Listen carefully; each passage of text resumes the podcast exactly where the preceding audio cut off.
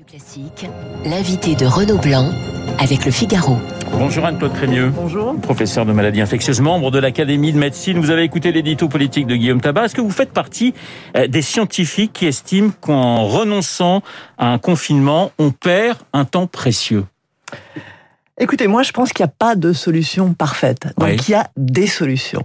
Et euh, parmi ces solutions, les politiques en ont choisi une qui est de dire on va retarder le confinement jusqu'à qu'on soit finalement au pied du mur. Et c'est quoi être au pied du mur? C'est euh, le remplissage des réanimations. Parce qu'effectivement, là, quand les réanimations sont remplies, il y a danger, danger de prise en charge euh, difficile euh, des euh, patients. Et à ce moment-là, oui, il n'y a plus d'autre choix. Mais alors donc vous ne faites pas partie de, de- des médecins comme Philippe Juvin, qui est aussi un politique, mais qui dit là, on perd un temps précieux. Pourquoi attendre une semaine? Eh bien, pour cette raison, on peut dire que finalement, à travers cette crise, euh, les politiques ont compris euh, que cette l'évolution du virus était assez imprévisible. Ouais. Et au fond, ils se méfient des prévisions et ils se disent, nous ne croyons que ce que nous voyons. Et lorsqu'on va voir, à ce moment-là, on va ajuster euh, nos euh, mesures. Anne- Anne-Claude Crémieux, 20 départements sous surveillance renforcée qui pourront euh, faire l'objet de restrictions locales à partir du 6 mars.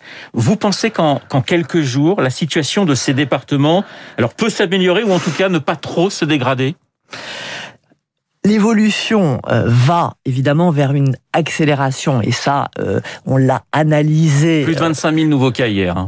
on l'a analysé euh, lorsqu'on a regardé euh, les données euh, anglaises qui nous ont montré qu'effectivement ce virus était plus contagieux, vous savez, de 30 à 50% et lorsqu'il devenait majoritaire, c'est-à-dire lorsqu'il atteignait plus de 50% voire 75% euh, des euh, infections, lorsque son taux de pénétration était important, il imposait un rythme, un rythme beaucoup plus rapide que les anciens euh, virus et aussi malheureusement euh, une circulation plus difficile euh, à contenir. Mais ce que nous ont appris aussi, ce que nous a appris l'expérience anglaise, c'est que même lorsque ce virus arrive à un taux de pénétration de 80-90% euh, des cas, le confinement, ce qu'ils ont appliqué, est efficace. Il l'a été en Angleterre et finalement assez rapidement, au bout de 10 jours, ils ont stoppé l'augmentation. Il y a deux phrases hein, que j'ai notées de, de Jean Castex hier.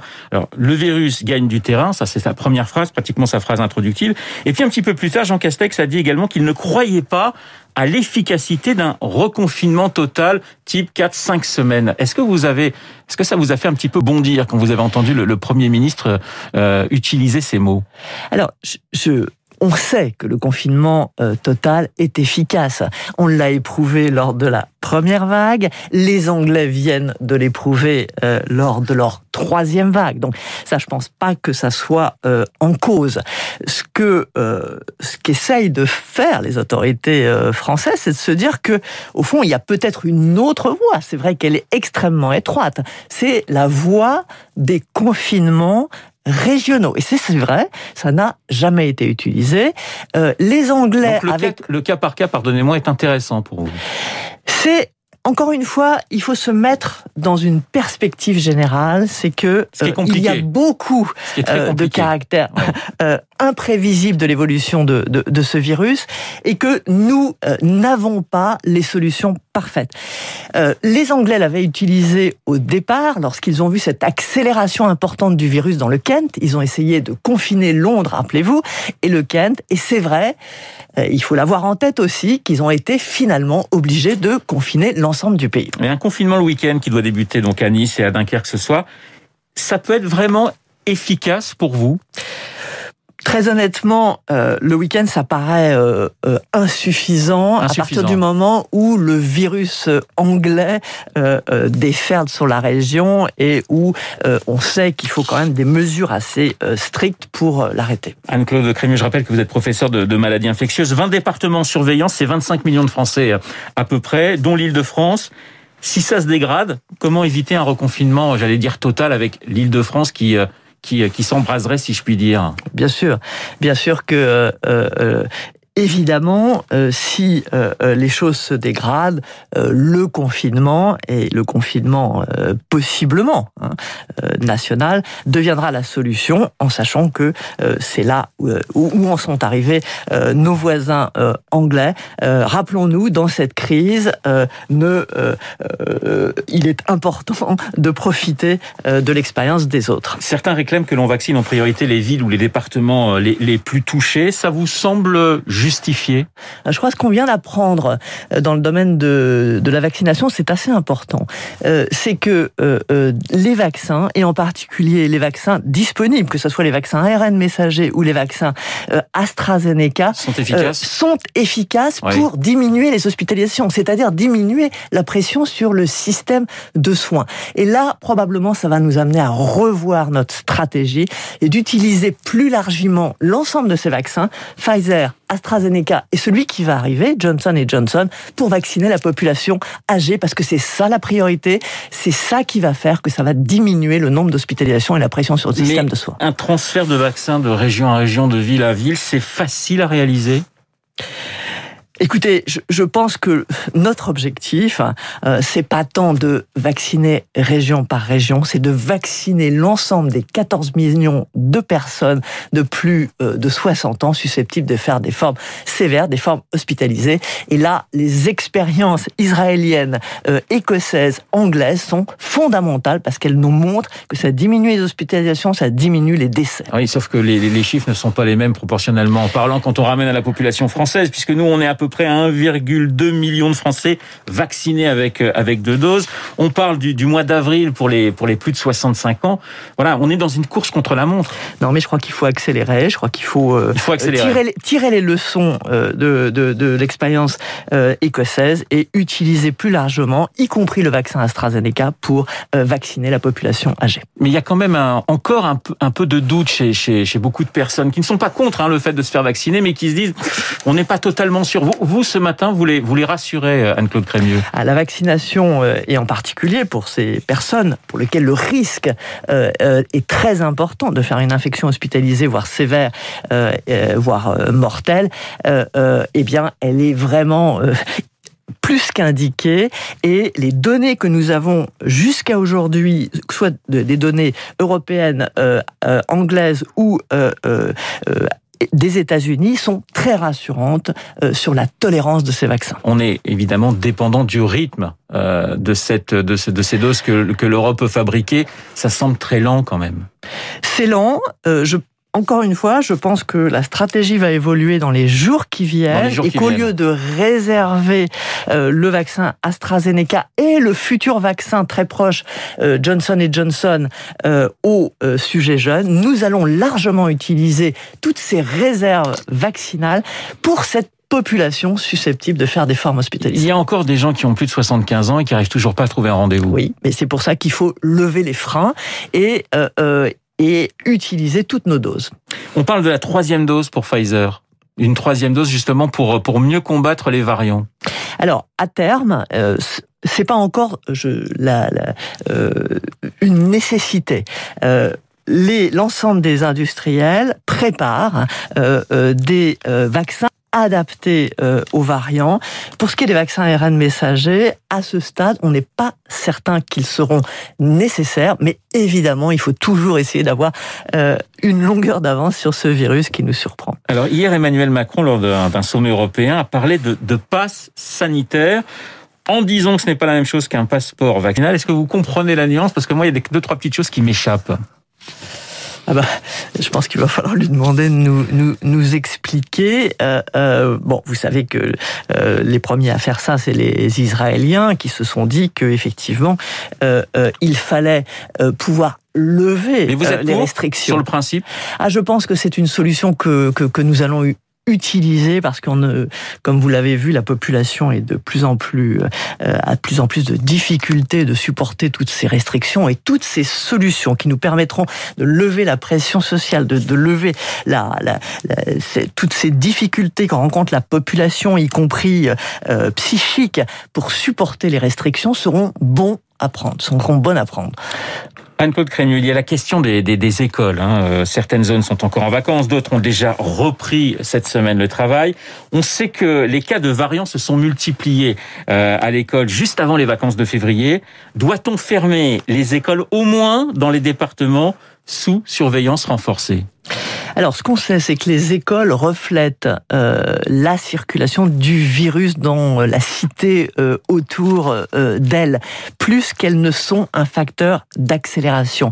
Donc, euh, ça, c'est la première chose qu'on sait. Et deuxièmement, euh, on sait maintenant que les précautions qui sont prises, notamment en France, c'est-à-dire les masques, la distance sociale, le, le gel hydroalcoolique, sont très efficaces pour freiner la circulation dans les écoles. Donc, évidemment, euh, c'est important de garder euh, les écoles ouvertes. Ça devient une priorité pour l'ensemble des pays, y compris les pays qui ont été assez réticents, comme euh, les États-Unis et l'Angleterre. Donc non, essayons évidemment de garder ces écoles ouvertes en prenant ces précautions optimales. Et est-ce qu'on doit vacciner en priorité les enseignants pour vous?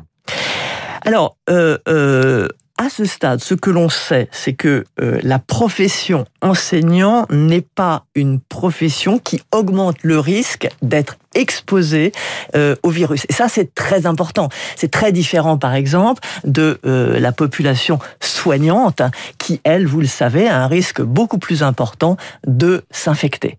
Mais les enseignants croisent à peu près plusieurs dizaines, voire plusieurs centaines d'écoliers, j'allais dire, par jour. Ce que l'on sait aussi, parce que les études se multiplient, c'est que le plus souvent, les enseignants s'infectent au contact d'autres adultes, ça peut être d'autres enseignants, euh, par exemple, euh, au sein de, de, de, de l'école ou à l'extérieur de l'école. De la même façon, les enfants qui s'infectent sont souvent infectés dans le milieu familial. Anne-Claude Crémieux, on parle de tests salivaires justement dans les écoles. Le gouvernement espère tester 300 000 enfants par semaine. Ça vous semble réaliste? Parce que les débuts reste très compliqué quand même. Oui, le test salivaire, c'est une, c'est un, un, vrai progrès. Euh, nos collègues virologues, et en particulier dans l'hôpital Saint-Louis où, où j'exerce, ont montré que ces tests étaient très sensibles, euh, avec euh, des résultats identiques au prélèvement rhinopharyngé qui est, qui est plus agressif. Oui, c'est évidemment une solution intéressante et importante et ça permet de faire des prélèvements très rapidement parce que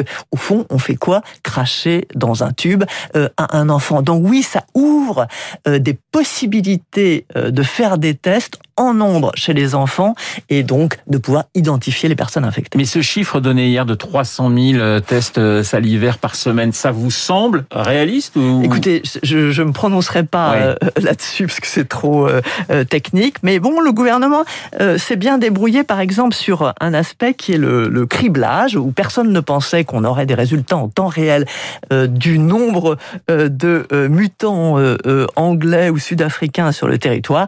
Et ce qu'on voit, c'est que ça, on l'a. Donc ça augmente évidemment la visibilité quotidienne sur l'évolution de l'épidémie. L'espoir, ce sont bien sûr les vaccins, mais il y a aussi les traitements, notamment les anticorps monoclonaux. Ça, c'est important? Oui, alors là j'étais un peu surprise parce qu'on a pas mal de, résultats sur les anticorps euh, monoclonaux. Et si les anticorps euh, monoclonaux diminuent euh, la, la durée pendant lesquelles on porte le virus, ils n'ont pas à ce stade montré un effet sur la maladie, c'est-à-dire sur la sur le, la prévention de, des formes sévères ou ou même la la diminution réelle du nombre de personnes euh, hospitalisés. Euh, ils sont destinés uniquement euh, aux personnes euh, qui ont des formes peu sévères et qui ne sont pas hospitalisées. Donc je ne pense pas que ça va changer la donne. Donc le, le politique s'est un petit peu emballé peut-être sur cette question précise. Ça, ça reflète des, je dirais, des discussions scientifiques en, oui. en, entre nous et à mon sens la solution est, est, vraiment le, je dirais le, le ciel bleu, c'est le vaccin. Le, il y a différents types de, de Covid. Euh, certains finalement s'en sortent très bien, d'autres sont malades pendant des mois et des mois. Cette mmh. question du Covid oui. long, c'est une vraie question, c'est une vraie inquiétude pour vous. C'est une vraie question euh, à la fois en termes de, de, de, de souffrance euh, des patients, possiblement une vraie question en termes de santé publique si le nombre euh, est important. Et mais ça reste aussi une vraie question de recherche parce que à ce stade, on comprend euh, encore très imparfaitement le mécanisme de ces euh, Covid longs. Donc on devrait forcément progresser dans les semaines, voire dans les mois à venir, puisque la recherche va, va avancer sur cette question des Covid longs. Oui, disons dans les mois euh, à venir. Euh, ce n'est pas la première fois qu'on a une infection aiguë qui entraîne des symptômes qui traînent. On sait que ce sont des situations qui sont assez complexes à comprendre. Anne-Claude Crémieux, je rappelle que vous êtes professeur de, de maladies infectieuses. Si je vous comprends bien, on est quand même dans une course contre la montre et, et, et le timing est très très serré tout de même. Ah, euh, le, le, timing est, est, est serré, c'est-à-dire que euh, tant qu'on n'aura pas vacciné ces 14 millions de personnes fragiles qui font des formes qu'on hospitalise, on ne sera évidemment euh, pas euh, à l'abri euh, de mesures de freinage alors, qui devront être plus difficiles. Pardonnez-moi, mais c'est vrai qu'on a souvent des, des, des calendriers qui, qui, qui, changent. Pour vous, justement, oui. ces 14 millions de Français fragiles, il faudrait qu'ils soient vaccinés pour quelle date, j'allais dire, quel dernier délai pour vous? Il n'y a pas de dernier délai, c'est le plus rapidement possible. Plus euh, ces personnes seront vaccinées et plus on sera à l'abri d'un d'un nouveau reconfinement. Merci beaucoup Anne-Claude Crémieux d'avoir répondu à mes Merci questions, à professeur de maladies infectieuses, membre de l'Académie de médecine, l'invité de Radio Classique ce matin. Il est 8h29 dans un instant, l'essentiel de l'actualité.